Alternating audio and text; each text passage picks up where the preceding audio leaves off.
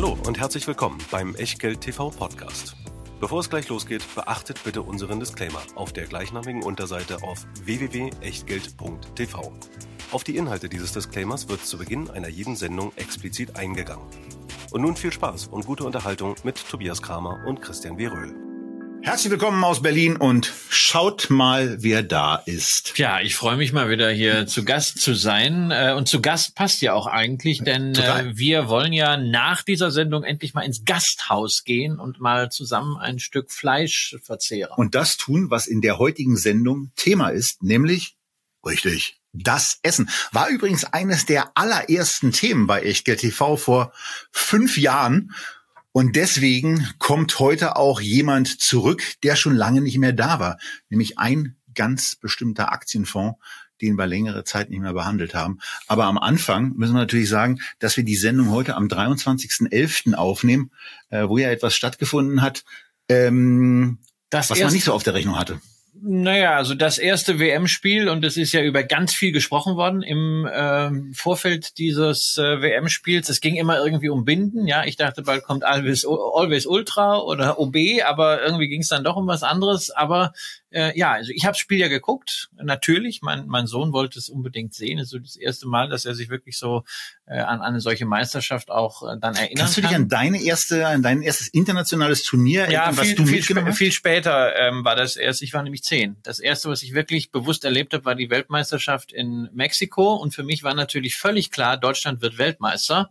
Ähm, alle waren überrascht, dass wir überhaupt ins Finale gekommen sind. Aber als es dann äh, inklusive der Mannschaft, genau, da ging es 0 zu 2 äh, relativ relativ schnell. Dann ist Kalle Rummeniger hat dann irgendwann das 2-2 ja. gemacht. Und dann dachte ich, ja, jetzt geht's richtig los. Dann kam dieses 3 zu 2. Und in Anpfiff, ein Buch, was irgendwann mal Toni Schumacher geschrieben hat, beschreibt er auch diese Situation, wie er damals im Aztekenstadion ganz, ganz lange nichts zu tun hatte und total hibbelig war, endlich seinen ersten Ball fangen zu können.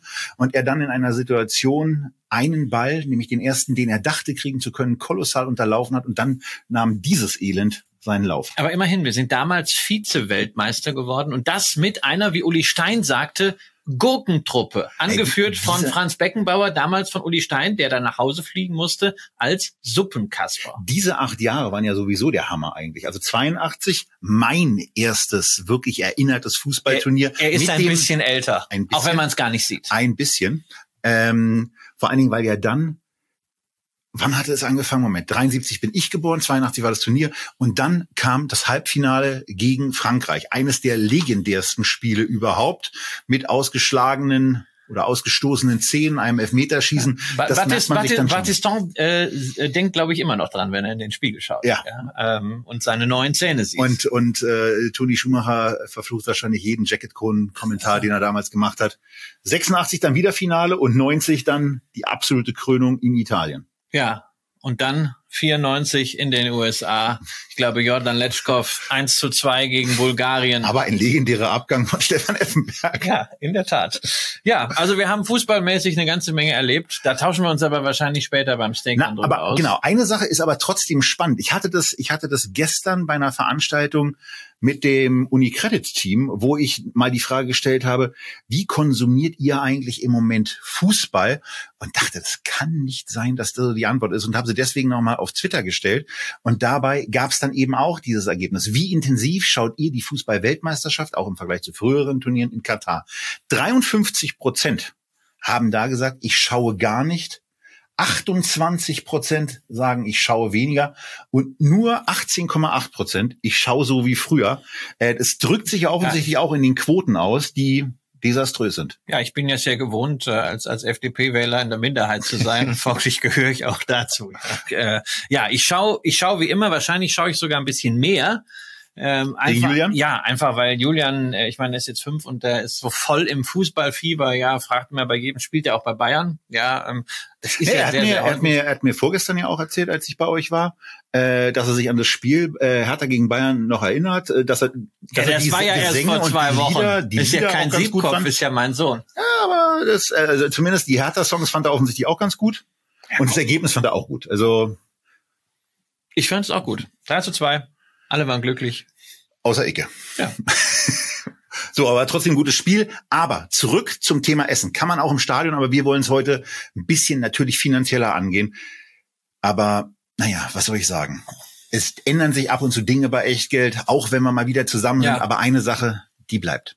Ja, denn natürlich auch Essen hat Risiken und Nebenwirkungen. Das gilt auch für Investments ins Essen. Deshalb der Hinweis, alles, was wir hier machen, ist keine Anlageberatung, keine Rechtsberatung, keine Steuerberatung, keine Aufforderung zum Kauf oder Verkauf von Wertpapieren. Wir tauschen uns hier aus heute über einen Fonds und eine ganze Latte von Aktien. Drei sind im Fokus dabei und was ihr aus diesem Austausch macht oder eben nicht, das ist ganz allein euer Ding und damit auch euer Risiko. Wir können dafür keinerlei Haftung übernehmen. Genauso wenig eine Gewähr für Richtigkeit, Vollständigkeit und Aktualität der Unterlagen, die es wie immer in der Echtgeld TV Box gibt. Und natürlich ebenfalls wie immer mit dabei der Scalable Broker, die Heimat der Echtgeld TV Depots, in die wir heute des Öfteren mal reinschauen werden. Wir haben uns da bekanntlich für den Depottypen Prime Broker entschieden. 2,99 im Monat im 12 Monats Abo zahlen und dann unbegrenzt handeln, besparen, investieren und zwar natürlich auch das, was wir euch in der heutigen Sendung zeigen. Und damit starten wir dann auch direkt rein und gehen in unser Thema. Wir haben eine zweite Folge unserer neuen Serie mal vorbereitet und zwar eins plus drei. Eins plus drei zum Thema Essen war in der Vorbereitung auch äh, in der in der Telegram-Abstimmung, die wir dann hatten, auch einigermaßen kompliziert, weil es bei dem Fonds relativ eindeutig war, welchen wir nehmen wollen. Aber bei den Aktien war es dann schon mal so ein bisschen, man hat so viele Angebote und du hast mir im Vorfeld auch gesagt, dass du 14 ja. 14 äh, Werte, die auch in diesem, in diesem Fonds sein äh, könnten. Und das ist für mich halt ein, äh, ja, sowieso Herzensthema, weil ich es sehr gerne mache. Aber ich mag es halt auch als Investment-Thema, denn ähm, ich glaube ja schon daran, dass Unternehmen menschliche Bedürfnisse erfüllen sollten. Und äh, die Bedürfnispyramide war ja lange Zeit so ein bisschen umgedreht. Gerade dieses Jahr haben wir ja wieder gemerkt, wie wichtig diese Grundbedürfnisse sind. Und es ist alles keine Selbstverständlichkeit.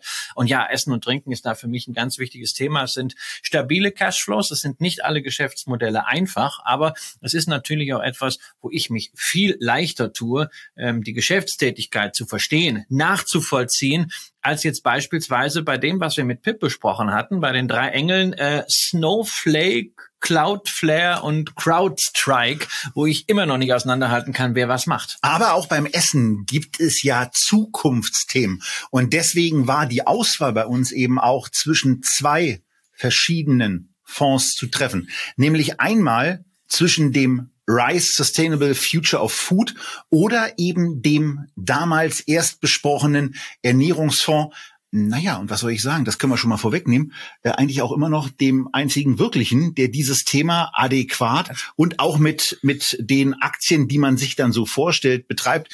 Die haben wir hier mal gegeneinander gestellt und da sieht man, dass es zunächst mal für den Sustainable Food gut aussieht. Also man sieht es natürlich nur, wenn man das Video guckt. Die Podcast-Zuschauer verzeihen mir diese Formulierung. Ich versuche sie mir abzugewöhnen, aber Sie wissen ja auch, dass Sie jetzt rechts ranfahren sollen, um sich die Unterlagen runterzuholen, um sich den Chart anzugucken, der sich zunächst auf 125 nach oben entwickelt in einer indexierten Betrachtung, da auch unseren Foodfonds abhängt, der bei 115 erstmal stoppt, aber dann dreht sich das Ganze, weil diese Future of Food da hat man dann unter anderem ja bei dem, bei dem, bei dem, ja, einem der wichtigsten äh, Player äh, festgestellt, dass es alles nicht so glatt läuft. Naja gut, also das ist jetzt, äh, du spielst wahrscheinlich auf Beyond Meat an Klar. und auf Oatly, wobei das sind ja so wenige Werte, die wirklich so ganz direkt diesen Connex Future of Food haben, weswegen das hier eigentlich gar nicht so das Thema ist, sondern wir haben den Fonds ja auch in der Megatrend äh, Selection und es sind vor allem Small Caps und Small Caps sind ja dann in dieser Risk-Off-Phase an den Märkten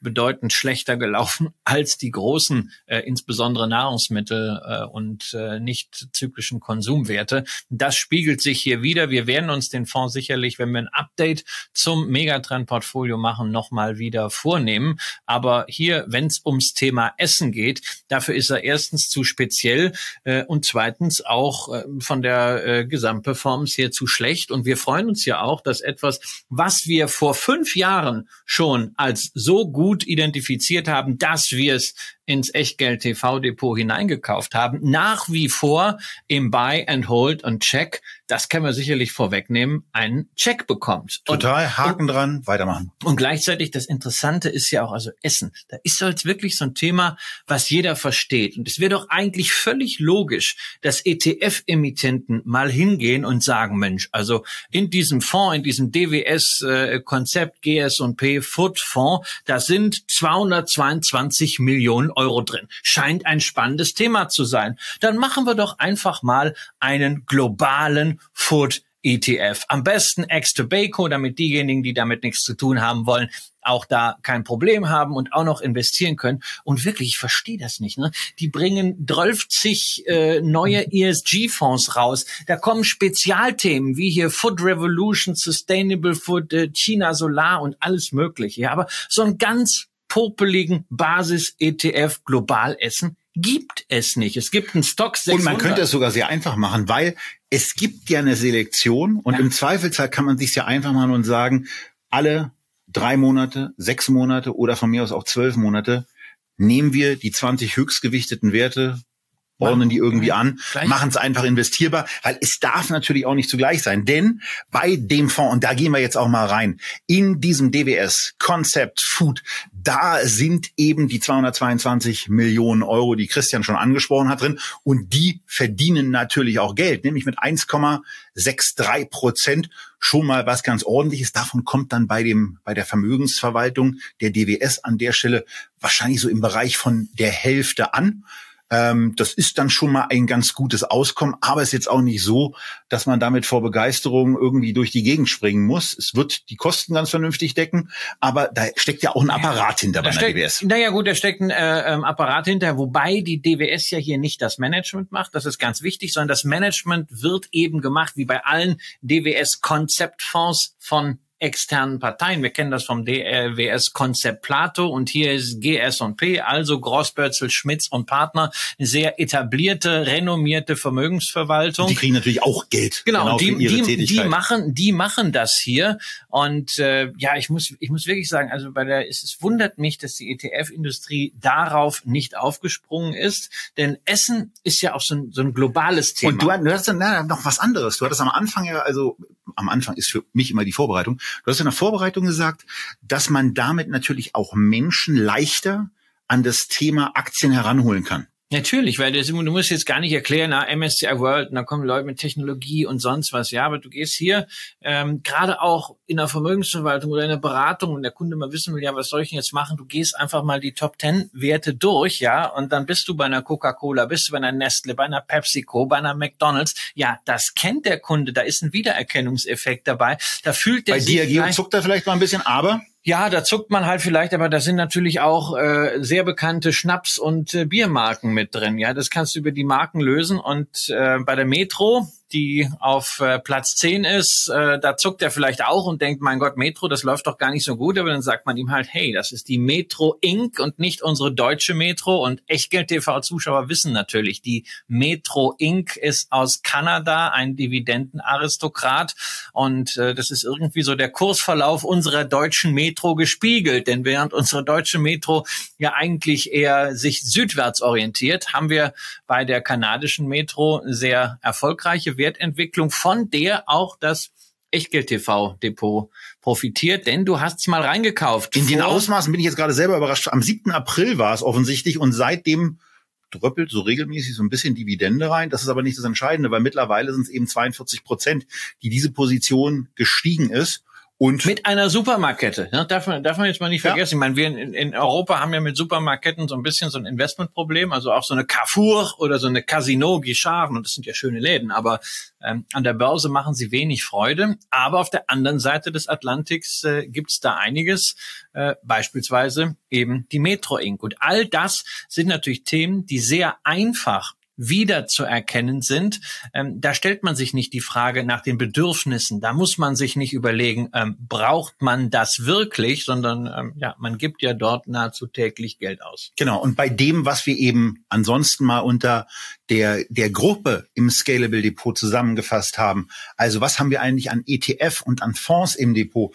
Da haben wir neben dem iShares Nasdaq 100 und neben dem MSCI World Value Factor, was zwei Positionen sind, die sogar noch ein bisschen kräftiger gestiegen sind als der äh, DWS Konzept Food äh, eben auch diesen drin, der mittlerweile seit unserem Kauf, damals noch bei unserem anderen Depotpartner, um über 30 Prozent gestiegen ist. Und das ist eben auch etwas, wo wir zurück zu der Wertentwicklung kommen, die ja auch im Vergleich mit einem MSCI World sehr, sehr gut aussieht. Vor allen Dingen, wenn man sich mal auf unseren Anfangszeitraum, den wir immer sehr, sehr gerne nehmen, ja. weil er eben auch Krisen abbildet, zurück besinnt auf den ersten ersten 2008, denn da ist ja der Teil, da geht es ja dann in der Regel damit los, dass man erstmal als Anleger auf die Fresse kriegt. Und das ist hier eben auch passiert, aber in deutlich geringerem ja, Maße als also, beim MSCI World. Genau, Drawdown eben bei diesen defensiven, nicht zyklischen Aktien deutlich geringer als im Gesamtmarkt. Das kann man auch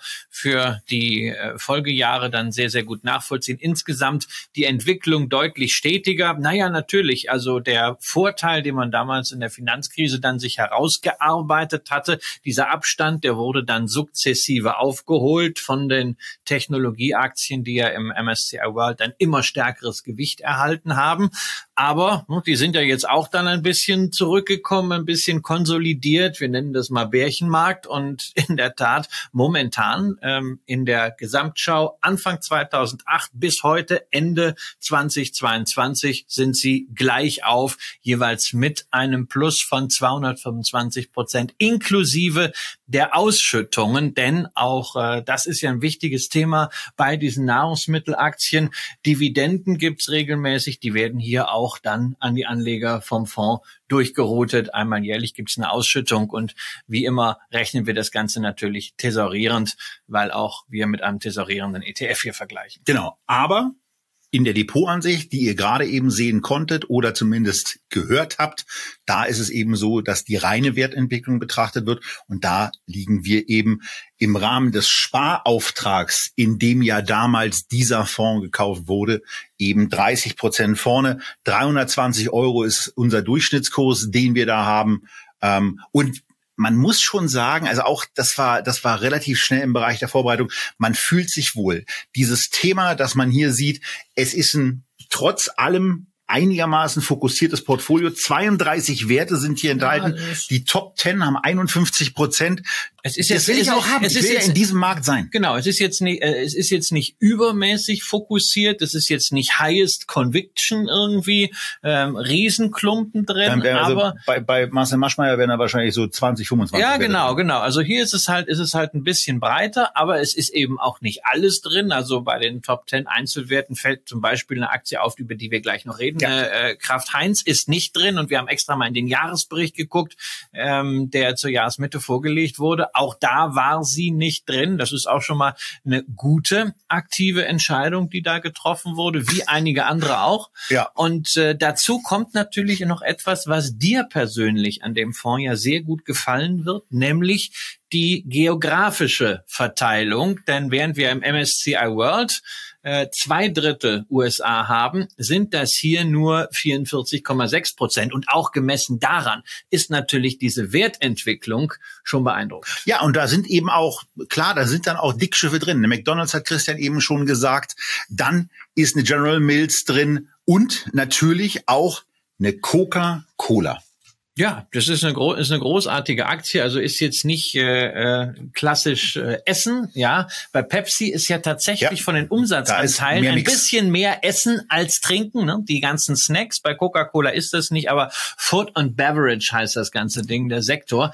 Ähm, aber es passt halt rein. Und das Schöne ist, man muss hier nicht so wie bei diesem Sustainable Future of Food überlegen. Na ja, was ist denn sonst Scoring? Ist das jetzt hier relevant? Sondern man kann hier wirklich für das Auswahluniversum hingehen und diese klassische ICB-Sektorklassifizierung nehmen und sagen, okay, was sind unsere ICB-Sektoren und Subsektoren? Und da ist drin, das muss ich jetzt mal vorlesen, Nahrungsmittel, Land- und Fischwirtschaft, Einzel- und Großhändler für Nahrungsmittel, wie zum Beispiel die Metro, Restaurants und Bars, Brauereien, Brennereien und Winzer, da sind wir bei einer äh, Diageo, alkoholfreie Getränke und spezielle Chemikalien. Aber eine Branche aus dieser Subklassifikation, die fehlt. Darüber reden wir nächste Woche ein bisschen intensiver. denn Tabak ist da nicht mit drin. Genau. Tabak ist aber ein Thema, was wir dann endlich nächste Woche mit einem Update versehen werden. Aber hier können wir schon mal die erste Frage stellen, denn das Thema Food, das hat die Vorbereitung einfach gezeigt, ist spannend und eigentlich sage ich auch, das wäre eigentlich ein Thema, was sich anbietet, ähnlich aufzuziehen, wie wir es mit Tabak gemacht haben. Also einmal im Jahr intensiver das Food-Thema zu beleuchten und dann eben Positionen aufbauen mit fünf verschiedenen Aktien, die wir dann natürlich auch wieder bei Scalable A gruppieren, B nachverfolgen und C über Jahre hinweg dann einfach weiterhin aufbauen. Können. Weißt du, was das Schöne an so einer Sendung ist? Ich muss mich gar nicht vorbereiten, ja, weil äh, viele von den Werten verfolge ich sowieso laufen. Also es sei denn, die nehmen wieder einen Fonds. Ich brauche, ich brauche auch diesen Fonds nicht zu kaufen, weil die ersten sieben habe ich zum Beispiel alle schon mal äh, im Portfolio drin. Ähm, der eine oder andere wird vielleicht ein bisschen äh, stolpern über Honingkirche DSM.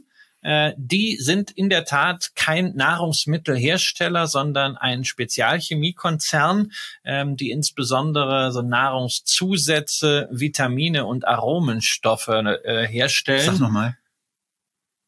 Honnenkliche DSM. ja, ich glaube so, ich glaube so spricht man das aus. Ich glaube auch. Ich glaube, es klingt ich weiß super. nicht, also wir können mal eine, eine Tour in den Hollandpark machen und dann, äh, ich weiß nicht, ansonsten kann ich so, so ein bisschen Holländisch, so Gott verdomme oder sowas. Ja. ja. Ähm, aber war gut, war gut. über die, über die wollten wir zum Beispiel heute nicht reden, denn ähm, uns fehlte da so ein bisschen äh, der Ansatzpunkt, warum man diese Aktie kaufen sollte.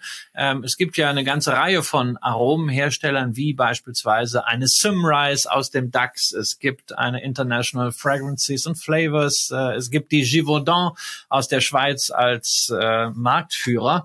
Ähm, die haben aber alle steigende Umsätze und steigende Gewinne. Bei DSM ist es zyklisch. Trotzdem haben sie ein 30er KGV. Muss man also sagen, kann weg. Ähm, man müsste mal fragen bei Großbörzel, Schmitz und Partner, warum ausgerechnet jetzt, da sie dort investiert sind. Aber bei den anderen neun Werten, die da oben unter den Top Ten sind, kann ich hinter jeden einzelnen Wert ein Häkchen machen und sagen, jo, finde ich gut. Ja, und bei der Vorbereitung ging es mir eben so, dass auf einmal eine Aktie auftauchte in der über ein paar Selektoren ausgewählten Werte aus diesem Sektor und mit den entsprechend markierten Subsektoren, die hier mit neun Prozent der höchst gewichtet ist, nämlich Coca-Cola. Allerdings muss ich dazu sagen, Coca-Cola noch mit ein bisschen zusetzen, denn Christian, das Unternehmen produziert ja nicht nur den Sirup, den es dann verschifft und dann von anderen Unternehmen abfüllen lässt, sondern diese Abfüller sind dann eben auch separat börsennotiert, was man kurz auch im weiteren Verlauf vielleicht mal in Zweifel zieht, aber was bei einem wobei, Durchrechnen des Ganzen totalen Sinn macht. Wobei das nicht äh, für alle gibt, äh, gilt, denn äh, wie viele Coca-Cola-Abfüller gibt es weltweit? Ich habe keine Ahnung. 225 Abfüller gibt es. Ja, viele sind selbstständig, viele sind auch klein, sind wirklich nur. Einer sehr, wurde mal von Max Schmeling betrieben sehr, sehr regional und äh, ähm, einige sind sehr groß und sind dann auch separat börsennotiert. Ähm, die größten fünf machen auch nur 41 Prozent des Umsatzes aus. Ähm, also das ist ein, ein sehr, sehr fragmentiertes Thema und äh, wir haben mal hier einige der Namen mitgebracht. Es gibt also wirklich auch nicht nur eine Coca-Cola-Aktie, sondern wenn man Coca-Cola sagt, meint man in aller Regel The Coca-Cola Company, also die Gralshüterin der Marke, des Geheimrezept sozusagen das Getränke-Franchise Oberhaupt. Wenn wir jetzt Axel Krone hier hätten, der würde wahrscheinlich noch äh, aus dem Emerging Market Bereich 27 andere Abfüller äh, nennen können, ja. die irgendwie zu einem KGV ja. von zweieinhalb. Vermu vermutlich. Wir müssen uns aber mal auf die beschränken, die an halbwegs etablierten Märkten, sprich äh, in Europa oder in den USA handelbar sind. Und äh, da gibt es zum Beispiel die Coca-Cola Hellenic, äh, hervorgegangen mal irgendwann aus dem griechischen Abfüller. Inzwischen machen die ganz äh, Südosteuropa. Es gibt die Coca-Cola Consolidated Dated, die sind so im mittleren Westen der USA aktiv. Es gibt die Coca-Cola FEMSA, äh, Lateinamerika und insbesondere, das ist so die Cash Cow in Mexiko. Und dann gibt es die CCEP, die Coca-Cola Euro Pacific Partners, die 2016 aus dem Zusammenschluss von insgesamt vier großen regionalen Abfüllern entstanden ist, darunter auch die CCE, die Coca-Cola Erfrischungsgetränke AG hier in Berlin, die dort mit aufgegangen ist. Das heißt, wir reden hier über den Coca-Cola Abfüller, der einerseits West- und Nordeuropa abdeckt und andererseits Australien, Neuseeland und Indonesien inzwischen auch eben Nomen est Omen Euro Pacific. Und der gleichzeitig der größte Coca-Cola-Abfüller ist, gemessen am Umsatz. Ja, und äh, die Aktie zahlt dann eben auch eine Dividende, was ja schon mal ganz praktisch ist und was für Anleger in diesem Bereich ja auch wichtig ist. Und die Dividendenrendite, das kann man schon mal vorwegnehmen, die ist eben schon mal gleich zum Start attraktiver als die von Mutti. Naja, also es sind 3,3 Prozent Rendite, äh, die man momentan kriegt. Ja, die Dividende 1,68 Euro. Ähm, das äh, ist, kann sich sehen lassen, ist natürlich auch seit dem Börsengang äh, oder seit der Neuausrichtung mit diesen vier Firmen, die zusammengekommen sind, in einem bereits bestehenden Börsenmantel äh, regelmäßig angehoben worden, wie wir das gern sehen wollen. Aber da eben Coca-Cola, die Mutter in den letzten Monaten doch recht ordentlich gestiegen ist, haben wir da nicht mehr diese Renditen, die wir früher mal gesehen haben. Es war teilweise mal knapp an die vier Prozent ran. Ist jetzt gerade dann ein bisschen weniger. Aber das, was der Coca-Cola-Aktionär erwartet, kriegen wir hier also über drei Prozent.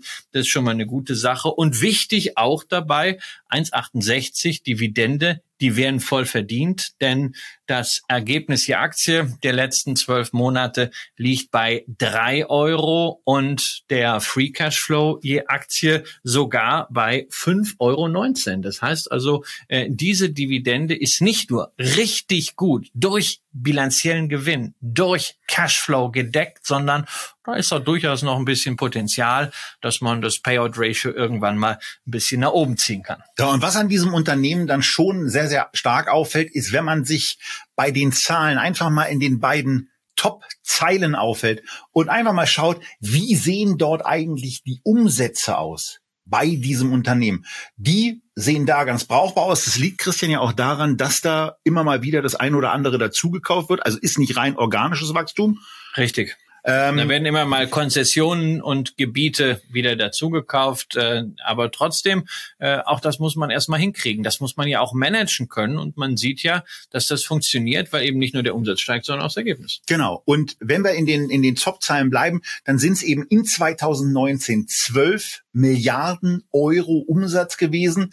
Jetzt zurückgerechnet auf die jüngsten zwölf Monate eben schon 16,1. Und mit dem, was gerade berichtet worden ist für das dritte Quartal und in Aussicht gestellt worden, kann man jetzt eigentlich von 18,7 Milliarden in diesem Jahr ausgehen und damit toppt man nicht nur die Analystenschätzung für das Jahr 2022, die bei 17,5 Milliarden lag, sondern man toppt nebenbei auch die offensichtlich nicht allzu häufig an aktualisierten Analystenschätzungen von 18,4 Milliarden fürs Jahr 2023. Und wenn man sich dann eben verdeutlicht, dass von 19 bis 22 ein Wachstum von 12 auf 18,5 Milliarden erzielt wurde, ist das eben in diesen drei Jahren, in denen man ja das Corona-Loch, was ja hier auch zu einem Umsatzrückgang in 2020 geführt hat, weil Gastronomien eben signifikant ja. weniger bis gar nicht bestellt haben, ähm, aus und durchgestanden hat,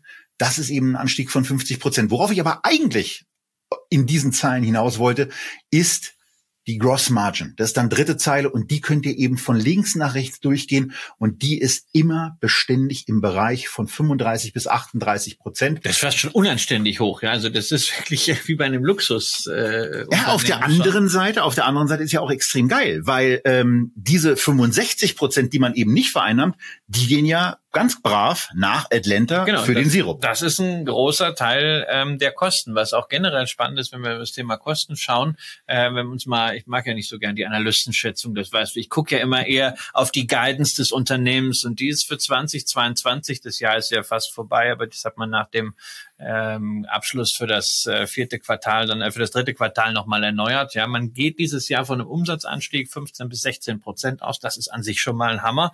Ähm, aber ist natürlich auch getrieben durch Preiserhöhungen im Zusammenhang mit der Inflation. Muss man aber auch erstmal durchsetzen können. Genau, und das wird auch noch bei den anderen Aktien, über die wir heute reden, ein großes Thema sein. Ähm, und dann muss man also das immer auch in Relation setzen zu den Inputkosten. Die Inputkosten sind allerdings nur um 8,5 Prozent gestiegen. Das ist natürlich großartig. Man hat es also in diesem inflationären Umfeld geschafft, die Inflation quasi als Argument zu nehmen äh, und nicht nur gestiegene Inputkosten weiterzugeben, sondern obendrauf nochmal ein bisschen mehr zu machen. Also die Marge nicht nur irgendwie zu halten, sondern tendenziell auch noch ein bisschen auszubauen. Und das ist wirklich großartig, spricht natürlich auch von der Strahlkraft, äh, für die Strahlkraft der ja. Marke, ja. was natürlich auch viele Händler merken. Es gibt ja momentan immer so die, Diskussionen mit Rewe und Edeka, dass sie sagen, hey, die Markenartikler, ähm, die listen wir jetzt mal für drei Wochen aus, weil wir kommen in den Verhandlungen nicht weiter. Die nutzen die Inflation als Vorwand für überzogene Preiserhöhungen.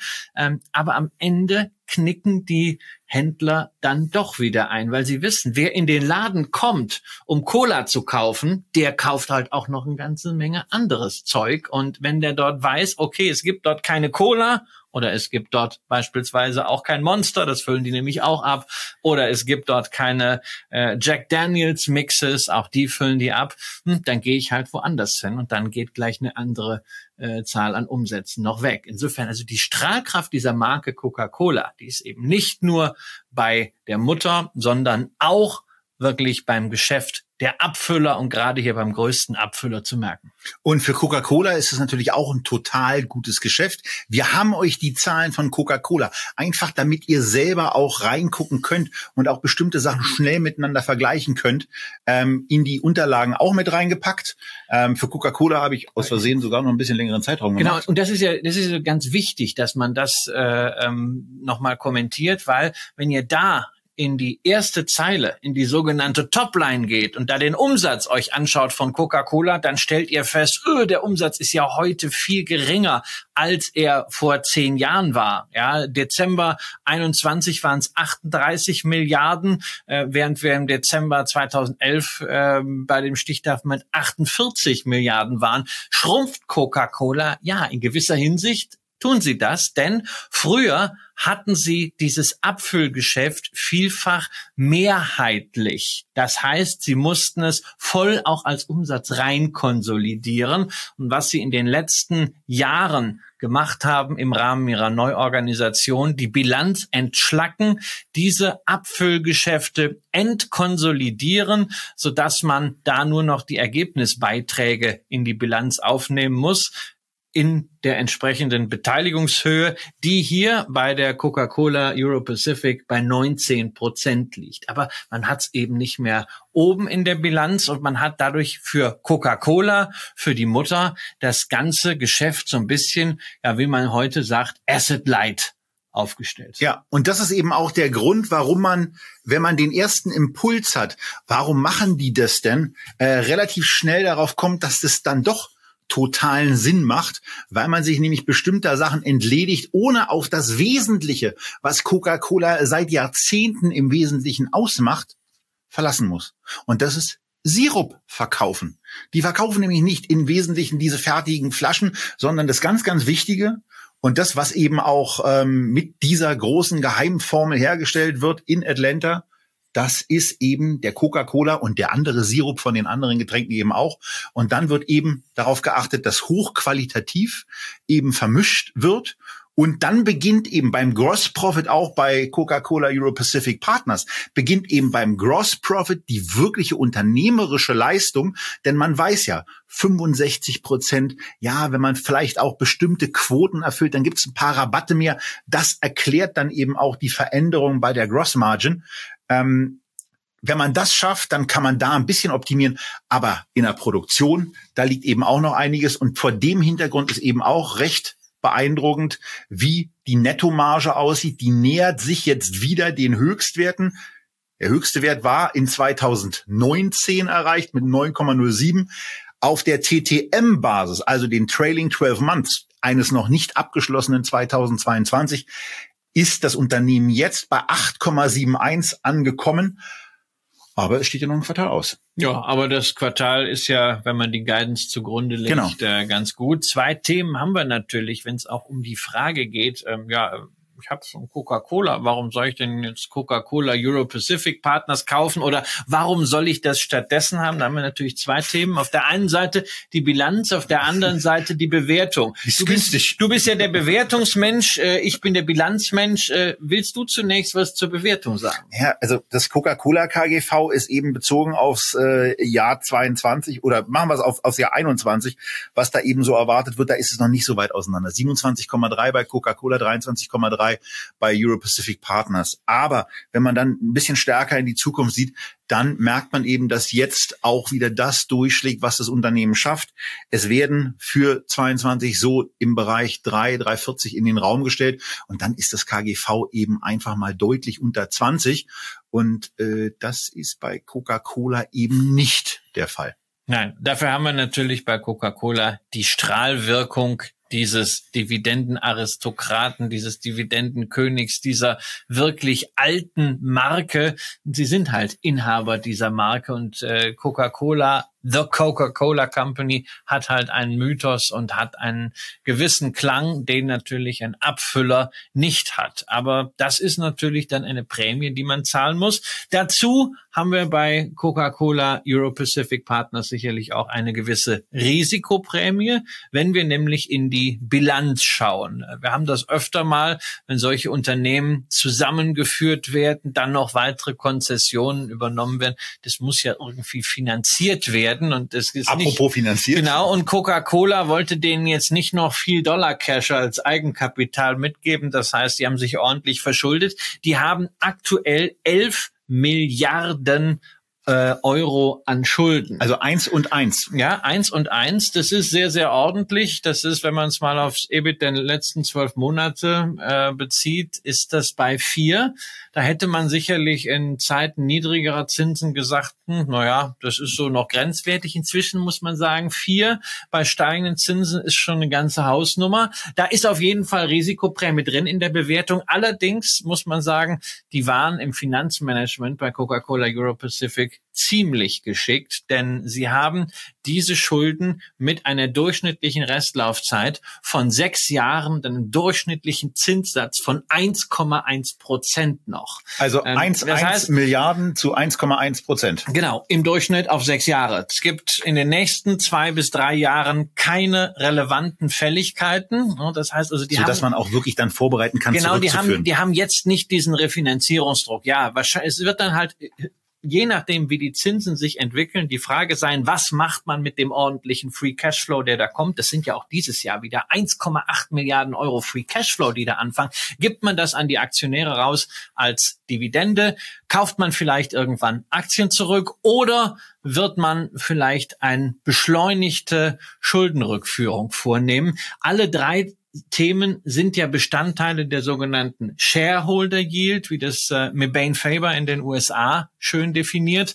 Ähm, und welche Stellschraube man am besten nimmt, hängt natürlich bei einem guten Kapitalallocator auch davon ab, was gerade am Zinsmarkt los ist. Aber so wie die in den letzten Jahren Kapitalallokation betrieben haben, habe ich da ein sehr gutes Vertrauen, dass denen die richtige Lösung schon einfallen wird. Abschließend nochmal drei Zahlen auf der TTM-Basis.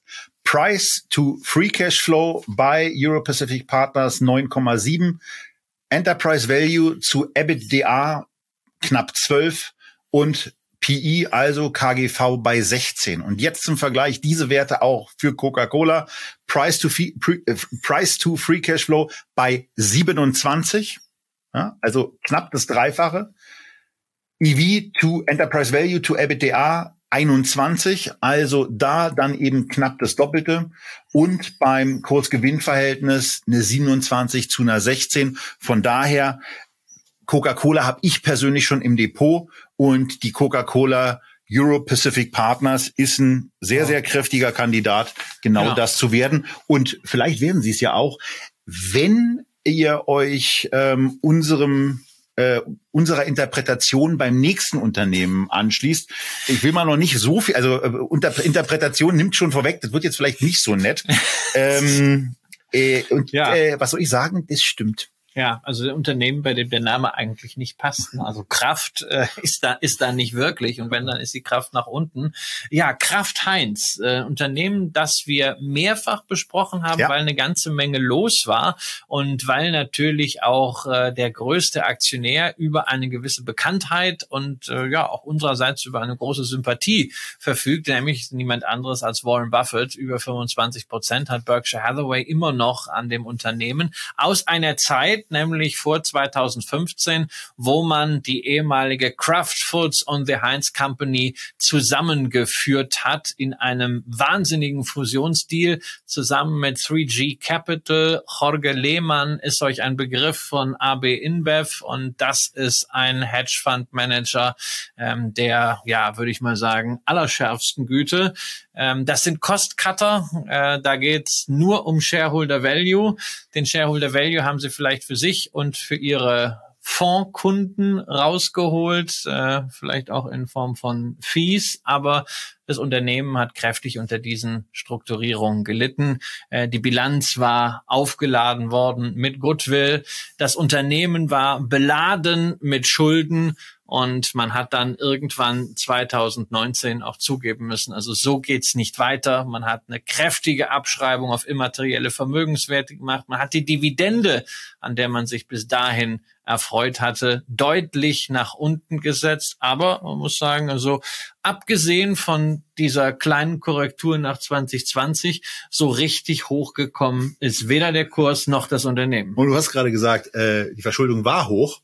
Ja. Also die ist. Sie waren äh, noch höher. Sie, sie war, aber sie ist immer noch ganz ordentlich. Sie waren bei 30 Milliarden Dollar Verschuldung per Ende 2017. Jetzt sind es nur noch 19 Milliarden, was halt immer noch fünfmal EBITDA ja. sind. Und das ist eben, das ist eben das Thema. Wir hatten die Aktie in der Tat zweimal gekauft und zwar vor 2020, also vor unserem Umzug zu Scalable. Von daher sind dann 60 Stücke damals mit einem Wert von knapp 1600 Euro eingebucht worden. Seitdem gibt's ganz, ganz brav regelmäßig äh, Dividenden und wir können hier sehen, dass wir uns aber trotzdem nur in ein Plus von fünf Prozent gearbeitet haben. Auf der anderen Seite nur immerhin, Plus ist ein Plus. Immerhin, immerhin. Und da hat uns eben auch eins geholfen, dass wir nämlich in einer bestimmten Phase nachdem wir den ersten Kauf nicht so ganz optimal getroffen hatten.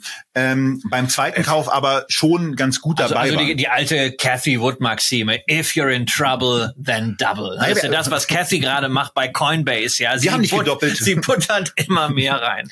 Ähm, doch, wir haben, glaube ich, gedoppelt. Wir hatten 1000 drin und haben, so, haben noch mal 1000 äh, dazu. Ich, ich denke dann immer, wenn, wenn du, äh, ist egal. Äh, mal, äh, ja, also, also das hat sich hier mal äh, bewahrheitet. Wir haben ja damals auch gesehen, äh, das Unternehmen hat zwar Probleme, aber die Bewertung damals war vielleicht auch gemessen an den Schulden, es war vielleicht ein bisschen zu gering. Aber heute fragen wir uns natürlich, wo steht das Unternehmen jetzt? Äh, warum kommt der Kurs nicht richtig in die Pötte? Und da muss ich sagen, na ja, ähm, es ist, es ist zu verstehen, warum andere ja. Werte wie eine General Mills, ja. wie beispielsweise auch eine Campbell Soup, äh, die irgendwie vergleichbar sind, besser gelaufen sind, weil einfach die Zahlen besser sind. Wir sehen jetzt hier in Q3 bei Kraft Heinz äh, immerhin, ja, sehr schön, äh, 15 Prozent Umsatzwachstum. Ja, aber das sind halt Preiseffekte, das sind Währungseffekte Alter. drin. Entscheidend ist das Geschäftsvolumen hat um 3,8 Prozent abgenommen. Das heißt also, mit der Preismacht ist es nicht so weit her. Wir haben zum Beispiel bei Nestlé gesehen, das Geschäftsvolumen ist marginal immerhin noch gestiegen,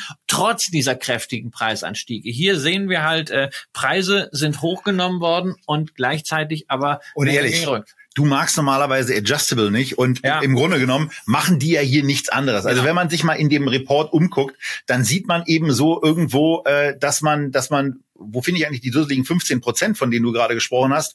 Äh, hier lustigerweise stehen sie hier, genau, die 15,4. Genau. Äh, das Problem ist halt, es kommen nur 2,9 an, weil diese Preiseffekte eben da sind. Genau. Also von daher, das ist, ja, es hilft einfach, also an der, an der Stelle nicht weiter. Ist es, ist nun mein, es ist ein internationales Unternehmen und wir ja. können ja nicht sagen, wir finden diese Internationalität gut, äh, außer ähm, wir sind äh, ein US-amerikanisches Unternehmen und profitieren jetzt eben nicht vom steigenden Dollar, sondern zahlen damit eben auch mal ein. Das muss man hier eben ganz deutlich erwähnen. Die Kraft-Heinz-Unternehmung hat jetzt nicht besonders stark zugenommen. Also organisches Wachstum äh, 11,6 Prozent, gespeist von äh, preisbereinigtem Wachstum 15,4. Und dann geht's eben weiter mit so ein paar Sachen, die in der Präsentation waren. Und dann bleiben am Ende eben 2,9 Prozent plus übrig. Ich hatte mich in der Tat, als ich die Presse, also als ich eine Meldung dazu gelesen hatte, dann gewundert, wie die auf diese 15 Prozent kommen und war dann ganz irritiert. Aber immerhin, ich hatte also, dieses Preisding überlesen. Man muss halt ein bisschen äh, in der Präsentation dann wühlen, ja, ja, in den Zahlen. Das muss man momentan sowieso. Also du musst immer gucken, äh, was sind die Währungseffekte, was sind die Preiseffekte und was sind die Mengeneffekte. Ich habe ja schon, und ich das, das ja machen schon, wir ja immer. Ich, ich meine, das kann ich ja, das ist ja das Schöne, das kann ich ja ausnahmsweise wirklich mal aus dem FF auch für die anderen äh, äh, Peers sein, weil die Ja. habe ich ja, die habe ich ja im Depot und da muss ich halt einfach sagen, also für eine General Mills oder für äh, auch eine Nestlé, für eine für eine Campbell, für eine Kellogg sieht das alles besser aus. Das ist jetzt nicht viel, aber du hast dann nicht diese, also dieser negative Mengeneffekt, 3,8 Prozent. Das ist halt etwas, was mich brutal stört und wo ich halt auch einfach sage, hm, ähm, da geht's dann eben doch mit der Preismacht nicht so weiter. Und Ja. dann denke ich natürlich, okay, wir haben jetzt diese und wie wir festgestellt haben, der Senf von denen ist auch nicht gut. Äh, Der Ketchup mag ja in Ordnung sein, aber der Senf war Ja, aber der. Ketchup nur äh, der normale. Also äh, Julian liebt den normalen Kraft-Heinz-Ketchup. Allerdings, äh, äh, meine Mutter hatte letztens diesen mit 50 Prozent weniger Zucker. Ja, und ich meine, der kann ja nicht lesen. Und wenn da eine 50 draufsteht, also 50 kennt er natürlich, weiß er ja nicht, was das bedeutet, aber der hat nicht geschmeckt. Ne? Ich wurde dann irgendwie äh, den Nachbarn, den Nachbarn übereignet. Also ähm, das ist das ist eine Thema. Aber nochmal zurück zu diesem äh, zu dieser Preismacht. Ähm, ich muss natürlich auch, wenn ich in die Verschuldung denke, ähm, dieses EBITDA dann mit einem Fragezeichen versehen. Fünfmal EBITDA ist ganz schön, aber was mache ich, wenn die Schulden nicht weiter runtergefahren werden und das EBITDA aber mal sinkt, weil, Weil die Marge unter Druck kommt? Die Zinsen, die Zinsen in den USA, also EBITDA kommt ja, ich meine, es geht ja nicht nur ums EBITDA. Ja, Äh, Es kommt ja auch noch, es gibt ja auch noch sowas, äh, wenn die Zinsen dann irgendwie noch mal Die, reinkommen. die Zinsen sind witzigerweise nicht ganz das Problem äh, momentan. Sie haben keinen Refinanzierungsdruck jetzt äh, ähm, kurzfristig. Sie haben sogar Bonds zurückgekauft äh, im letzten Mai, nachdem sie ihr Nussgeschäft verkauft hatten. Da hatten sie Liquidität, die haben sie genutzt, um die gefallenen Anleihen äh, zurückzukaufen. Wenigstens keine Aktien. Das muss man ja, schon mal dann ja, positiv erwähnen bei einem amerikanischen Unternehmen. Ja, das ist ein Vorteil. Allerdings darf man auch nicht vergessen, das ist auch das der Großteil dessen, was in Schuldenreduzierung passiert ist. Ja, und dafür haben sie vorher Tafelsilber verkauft. Also Ja. es fehlt momentan mir so ähm, diese organische Schuldenrückführung, die wir zum Beispiel gesehen haben bei General Mills, was mich total überrascht hat. Die haben sich damals für diese Übernahme von Blue Buffalo, von dieser äh, Haustier-Nahrungsmarke, ähm, richtig verschuldet, haben aber planmäßig die Schulden zurückgeführt. Ähnlich wie das auch eine CVS gemacht hat nach dem Aetna-Kauf. Das sehe ich hier nicht, dass das organisch äh, der Fall ist. Und dazu habe ich halt nach wie vor ein Problem mit der Anordnung der Marken. Ne? Also man macht doch kein Markenreporting mehr. Aber man macht Markenbullshitting. Nein, es gibt, es gibt keine Marken bei Kraft Heinz, sondern es gibt Consumer Platforms, ja. Und wenn irgendwelche Unternehmen, die nicht aus dem Technologiebereich stammen, von Platforms sprechen, da krieg ich Angst, ja. Äh, bei ähm, TUI, Fritz Jussen hat auch mal davon gesprochen, wir sind eine Plattform. Am Ende sind sie ein Reiseveranstalter, den die Welt nicht braucht. Dann dieser Tage ähm, Auf der Plattform sind sie ein bisschen auf die Schnauze geflogen. ja, Wirtschaftswoche-Podcast. Äh, Beat Balsley hatte den äh, Chef von Metro da. Metro ist eine Plattform. Ja, Eine ähm, Plattform für Marken, ja. um sich zu präsentieren. Da, Daniel Grieder bei Boss hat auch gesagt, wir sind jetzt eine Plattform. Gut, er hat immerhin einen, einen Zauber bei Boss äh, entfaltet, ja. Aber auch hier heißt, ich meine, das sind Marken. Da ist was zu essen. Das kannst du nicht Consumer Plattform nennen. Und dann diese wunderbare Prosa dazu. Ich muss das, ich muss das nennen, weil es ist so schön. Ich weiß nicht, wie viel das gekostet hat, das so zu benennen, ja. Aber sie haben fünf Consumer Plattforms. Eine ist Taste Elevation. Ja, da ist zum Beispiel der Heinz Ketchup dabei. Dann Easy Meals Made Better. Ja, das sind die Bagel Bites. Dann haben sie Real Food Snacking. Das sind diese Lunchables, ne, diese, diese kleinen Snacks. Dann äh, Fast Fresh Meals. Das sind zum Beispiel diese Würstchen von, Otkar, äh, von, von Oscar Mayer, diesem äh, Bayern, der mal ausgewandert ist. Und Ganz dann diese. Käse. Ganz schrecklich. Julian liebt die Dinger. Und dann, also mein absoluter Favorit, Easy Indulgent Deserts, zum Beispiel der Cool Whip, ja. Und dann denke ich mir, meine Güte, nur Prosa, aber du kriegst dann wieder keine Segmentberichterstattung. Dann legt man da irgendwelche Torten drüber, dass man Grow, Energize, Stabilize macht. Nein, also mir ist nach wie vor da zu viel Bullshit, zu wenig klare Perspektive. Und nur Konstanz wollen wir auch genau, nicht haben. Genau, ich, ich mag ein breites Nahrungsmittelportfolio. Ja, aber auch in dem breiten Portfolio habe ich ja nicht alles, ähnlich wie ich nicht alles esse. Und wenn ihr Gründe habt, warum ich in meinem Nahrungsmittelportfolio auch noch eine Kraft Heinz brauchte. Oder wenn ihr Gründe habt, warum im Echtgeld TV Depot die Kraft Heinz drin bleiben, bleiben soll, soll, dann schreibt sie uns unter dieses Video. Genau, das darf gerne ein bisschen länger dauern, weil ähm, möglicherweise sind wir da ein bisschen schwer vom Begriff. Und wenn ihr sowieso gerade beim Begründen seid, vielleicht findet ihr auch raus, warum deren Quartal schon am 24. September geendet hat und nicht am 30. Das kann man in den USA äh, einfach so machen.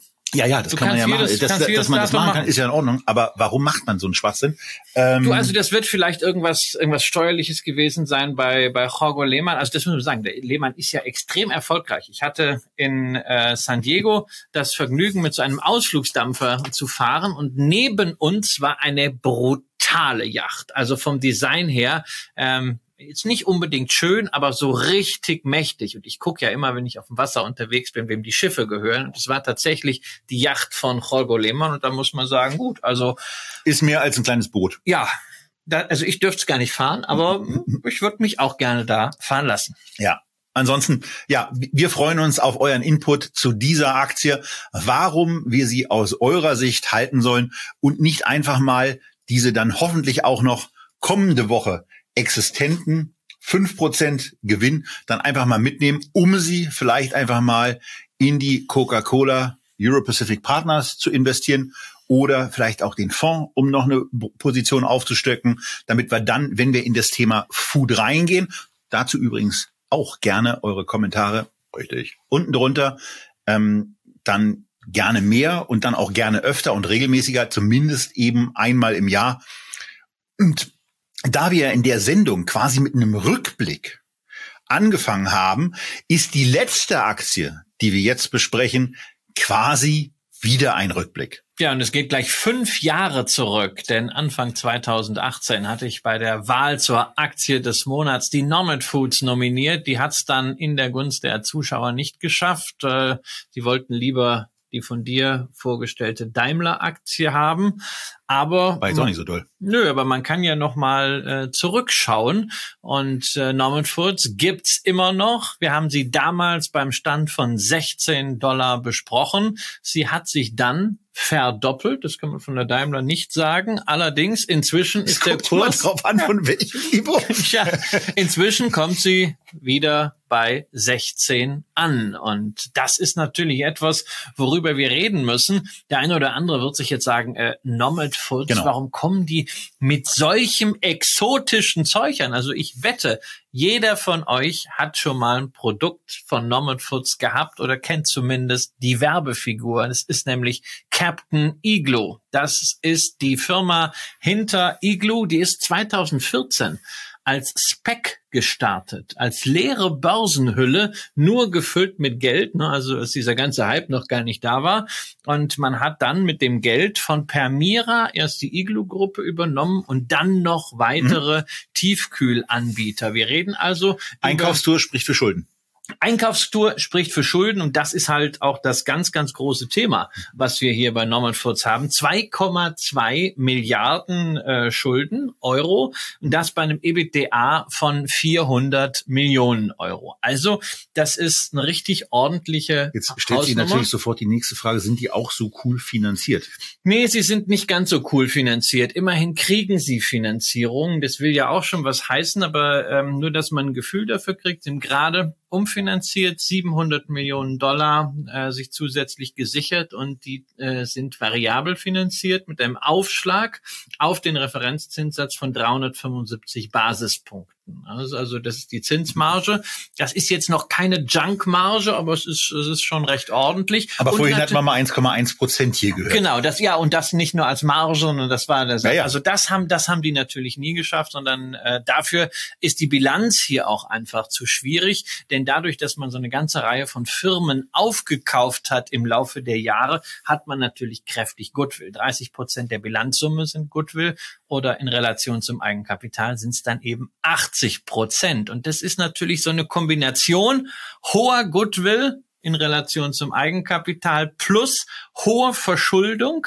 Ähm, das braucht auf jeden Fall eine Risikoprämie. Ne? Risiken sind ja nicht schlimm, aber wenn wir Risiken eingehen wollen, dann wollen wir dafür eine Belohnung haben. Diese Belohnung, die kann darin bestehen, dass wir eine günstige Bewertung haben für ein durchaus ordentlich funktionierendes Geschäft. Genau. Normalerweise würde man vielleicht auch noch sagen, dass man gerne eine Dividende hätte. Die gibt's jetzt hier nicht. Gut, also bei den, bei den Schulden muss ich mir auch sagen, also bevor da irgendwas an Aktionäre zurückgegeben wird oder äh, vielleicht sogar noch Aktien zurückgekauft lieber an die Gläubiger. wird, dann lieber mal tilgen und ein bisschen den Druck rausnehmen. Ja, aber auf jeden Fall sind wir in der Tat, was was äh, EV to EBITDA anbelangt, also unter äh, Unternehmenswert zum äh, Ergebnis vor Zinsen, Steuern, Abschreibungen und Aufwertungen ähm, mit einem mit einem Elfer-Faktor knapp zwölf ganz gut unterwegs. Auch das Kurs-Gewinn-Verhältnis ist jetzt eben bei elf angekommen und auch was die Zukunft anbelangt,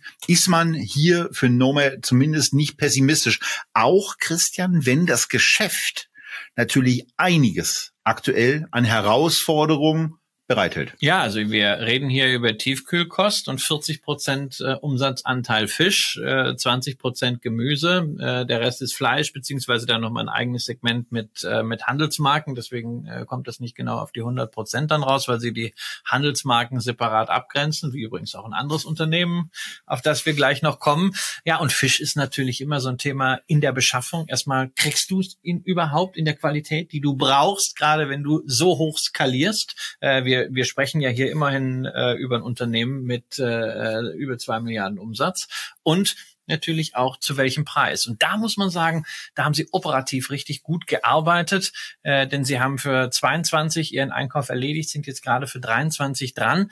Und auch hier haben wir wieder dieses Thema Preismacht. Haben sie es denn geschafft? Und da muss man sagen, ja, sie haben es geschafft. Sie haben organisches Umsatzwachstum, wo natürlich auch eine kleine Akquisition mit drin steckt, äh, ähm, die ähm, hier etwas anders verbucht ist von sieben Prozent. Das ist fein. Vor allen Dingen haben sie aber die Rohmarke Marge, die in den ersten zwei Quartalen ein bisschen runtergegangen war, im dritten Quartal wieder hochgenommen. Ja, und das spricht dafür, dass sie wirklich operativ einiges richtig machen, dass sie da nicht den heißen Reifen fahren, den sie im Finanzbereich fahren. Und das könnt ihr eben auch bei den immer auch ähm, am, am Ende dieser Grafiken von den Zahlen bei den immer auch abgedruckten letzten fünf Quartalen mit ablesen. Fünf deswegen, damit ihr das aktuelle Quartal mit dem Vorjahresquartal auch vergleichen könnt. Und das sieht hier eben sowohl beim Umsatz recht beeindruckend aus, wenn man da mal sieht, drittes Quartal 21, 600 Millionen, jetzt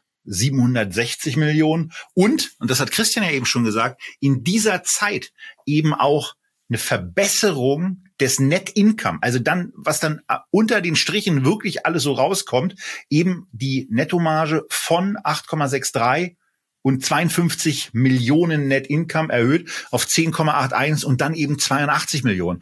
Und das ist natürlich genau das, was wir dann gerne sehen. Umsatzsteigerung, Ergebnissteigerung, Margenverbesserung und dann eben auch noch günstig bewertet. Also es klingt eigentlich erstmal ganz also gut. Also wir haben, wir haben hier, würde ich schon sagen, äh, eine gute Firma, operativ. Wir haben eine schwierige Finanzseite und, das müssen wir auch sagen, die günstige Bewertung resultiert vielleicht auch aus einigen Red Flags. Also abgesehen von der Finanzseite sind das für mich zwei.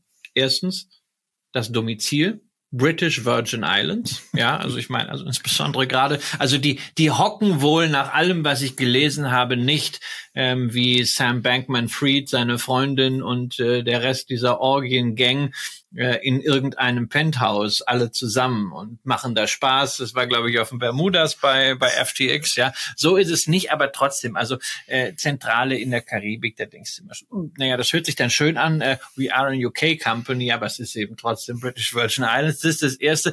Und das andere ist halt die Art und Weise der Investorenkommunikation. Ne? Also ich gehe immer grundsätzlich auf die Investor-Homepages, um zu gucken, äh, wie sind die Filings, was sind die Unternehmenspräsentationen. Und natürlich finde ich es toll, wenn Unternehmen nicht nur einen Investorentag abhalten, sondern die Unterlagen von diesem Investorentag auch gleich vorne auf die Homepage packen, sodass auch diejenigen, die jetzt nicht zu den British Virgin Islands reisen konnten, sich das mal angucken können. Das sieht scheiße aus. Wenn dann da steht, am 23. November 2020 Investor Day vom 10. November 2020. Also zwei Jahre kein Investorentag und die Unterlagen stehen immer noch vorne und sind die aktuellsten Unterlagen der Unternehmenspräsentation.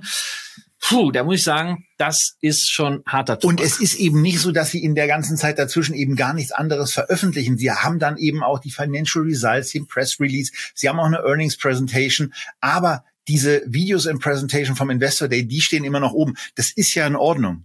Wenn da halt eine 2022 stünde und nicht irgendwie so ein hingelümmeltes 2020, ja. was eben im am 10. November 2020, was eine komplett andere Zeit war. Da war alles geschlossen, keiner wusste, wie es weitergeht. Und jetzt gibt's völlig andere, völlig neue Fragen, die gestellt werden müssen. Ähm, was, was zum Beispiel mit Lieferketten ist, wie auch die Überfischungsproblematik bei 40 Prozent Fischabhängigkeit ist, wie ähm, bestimmte andere Sachen funktionieren, wie man Umsätze dann wieder stabilisieren kann. All das wird nicht in den Fokus gehoben. Aber das, Sie das sagen halt es ja. Sie sagen es ja, du findest es dann im Geschäftsbericht, du findest es in den Filings. Nur dafür musst du dich halt wirklich durch Times New Roman äh, Schriftgröße 9 durchwühlen, äh, Keywords suchen. Ähm, das ist nicht investorenfreundlich. Also das riecht schon fast so ein bisschen danach, als wollte man die Bewertung bewusst niedrig halten. Äh, dabei ist ja eigentlich natürlich dieses Unternehmen dafür prädestiniert, dass man es richtig groß macht und es sind ja alles Finanzguys, äh, dann irgendwann sagt, so Leute, äh, wer möchte es denn haben? Äh, meist bieten Verhökern, äh, eine Nestle, Danone oder General Mills oder sonst wer. Ähm, das ist, muss man sich klar machen. Also man, man hat hier nicht einen konservativen äh, Nahrungsmittelhersteller, der über Jahrzehnte gewachsen ist, sondern du hast hier eine Firma, die hat ein gutes Markenportfolio, aber die fährt einen heißen Reifen. Wenn man diesen heißen Reifen mag, dann kann man sich die Aktie angucken. Am besten mit einem Limit oder dass man sich irgendeine Art von Trigger nimmt, Abwärtstrend gebrochen oder ähnliches. Die muss man nicht heute kaufen, aber es ist eine spannende Aktie für die Watchlist. Ja, und äh, was man eben auch sagen muss, bei einem Enterprise Value von fünf Milliarden, ja, also Marktkapitalisierung hat man schon gesagt, knapp drei. Ähm, aufgrund dieser zwei Milliarden Verschuldung ist es eben so, dass der Enterprise Value bei fünf liegt. Das ist eben auch etwas, was dann für die Großen, auch die Top-Positionen beispielsweise aus dem Foodfonds ähm, leicht zu stemmen ist und wo man eben A über die wesentlich höheren Multiples, die die Umsätze und die Gewinne in diesen Unternehmen haben und vor allen Dingen auch über eine wesentlich bessere Zugänglichkeit zu deutlich günstigeren Krediten eben auch sagen kann, da kann man auch auf der Finanzseite noch einiges optimieren. Also vielleicht sind wir in der Tat genau in so einer Situation, wo sich so etwas andeutet was bei unserem Unternehmen, was wir jetzt noch zum Abschluss mit reinnehmen, weil wir es eben auch seit längerem im Depot haben, nicht so der Fall ist, denn da also, also der Gegenentwurf ist genau. zu Nomad Foods äh, im selben Bereich. Wir reden über Tiefkühlkost, aber eben nicht mit dem heißen Reifen, sondern als familiengeführtes Unternehmen. Wir sind in Bremerhaven und wir sind damit bei Frosta. Tolles Unternehmen, unglaubliche Sympathie eigentlich. Ja ähm, aber auch so was die Kommunikation anbelangt, ja. Meine Fresse, also das ist so ein bisschen äh, wie so ein wie so ein Fisch im Wasserglas und der ist dann auch wirklich gut abgedichtet, denn so richtig so richtig aktiv scheint man sich dann nicht darum zu bemühen, die Menschen, die vielleicht die Aktie haben, zu informieren. Ja, aber man hat ja bei Froster auch keine Investoren das ist zumindest das, was man äh, letzte Woche, der Jonathan Neuschler hatte mich darauf aufmerksam gemacht, bei Instagram gepostet hat. Da hat man sehr ausführlich erklärt, warum man zur Wahrung der Qualität in diesem inflationären Umfeld nicht umhin kommt, die Preise anzuheben.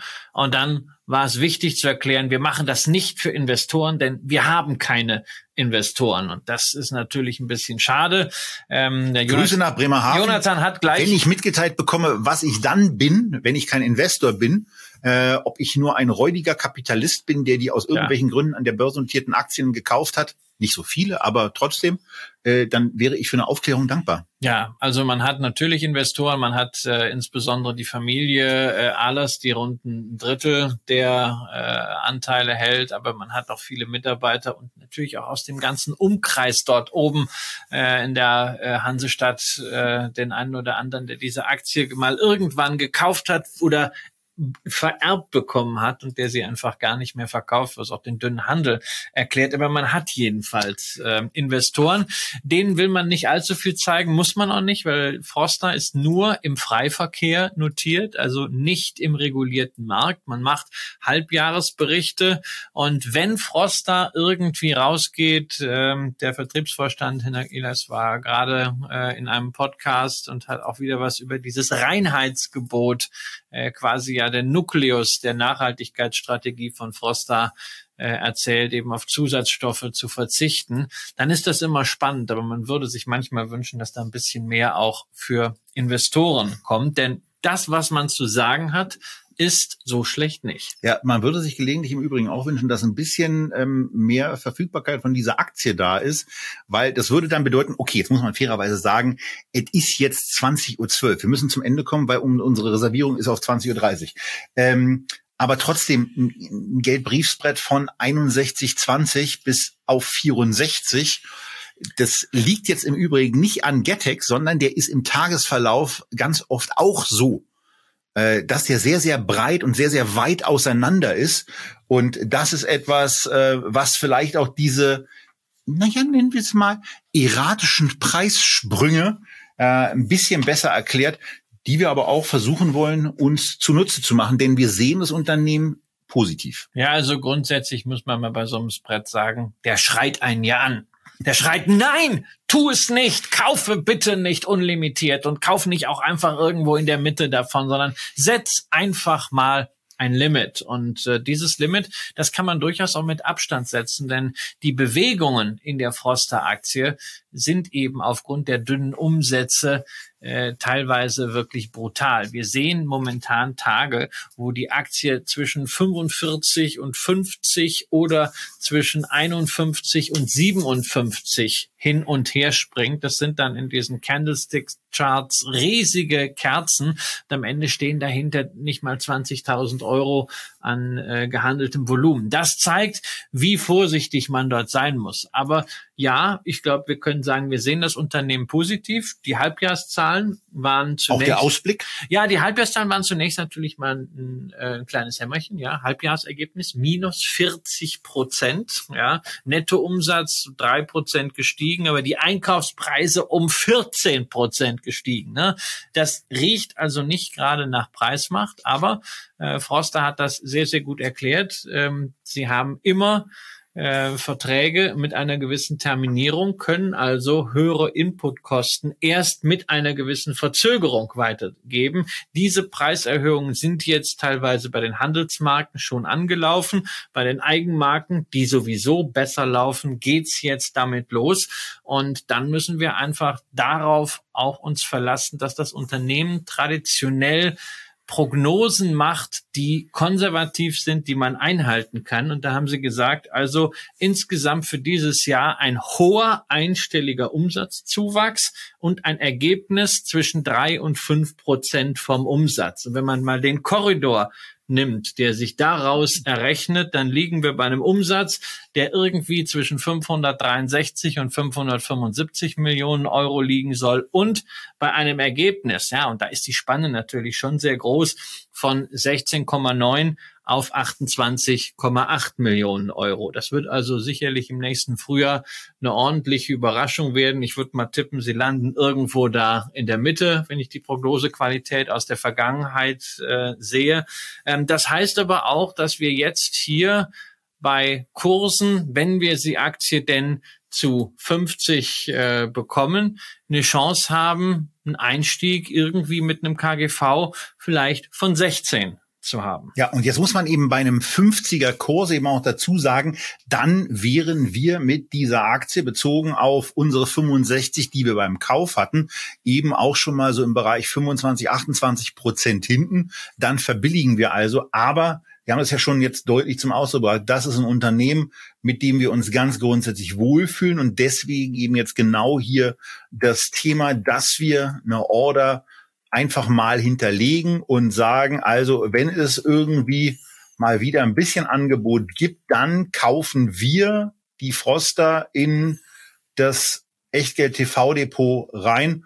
Und äh, naja, jetzt können wir ganz entspannt einfach mal äh, uns zurücklehnen und abwarten und ähm, ja, das könnt ihr ja auch machen, aber dabei vergesst ihr natürlich nicht zu kommentieren, was euch in dieser Sendung von den Aktien am besten gefallen hat. Ja, und natürlich nochmal die Frage, sollen wir künftig regelmäßig etwas zu essen machen? Also mindestens einmal im Jahr hat der Kollege Kramer eben gesagt, also ich bin ja der Meinung, dass Essen schon wichtiger ist als Rauchen. Also da kann man auch zweimal was zu machen. Insbesondere wenn wir bedenken, dass wir heute überhaupt nicht über Restaurants äh, gesprochen haben. Kein wir McDonalds. Haben, wir haben überhaupt nicht über das große Thema Fisch gesprochen. Ähm, wir haben Insbesondere den aus Norwegen, wo irgendwelche Steuern ähm, auf einmal so dazu geführt haben, dass einzelne Unternehmen um 50 Prozent ja, abgestürzt sind. Ja, und äh, ähm, wir haben auch nicht über die Aromenhersteller gesprochen. Also da gibt's noch total viel. Also wenn ihr euch vielleicht Essen mit allem, was dazugehört, wünschen würdet, äh, ich würde mich sehr freuen. Jetzt freue ich mich aber gleich auf, kleiner Wortwitz, Stakeholder Value. In diesem Sinne, wir gehen jetzt essen. Wir wünschen euch, äh, ja, dass ihr aus dieser Sendung einiges mitnehmen könnt und sagen wie immer zum Abschluss, bleibt gesund, bleibt investiert und bleibt vor allen Dingen auch weiter hier mit dabei. Tschüss aus Berlin.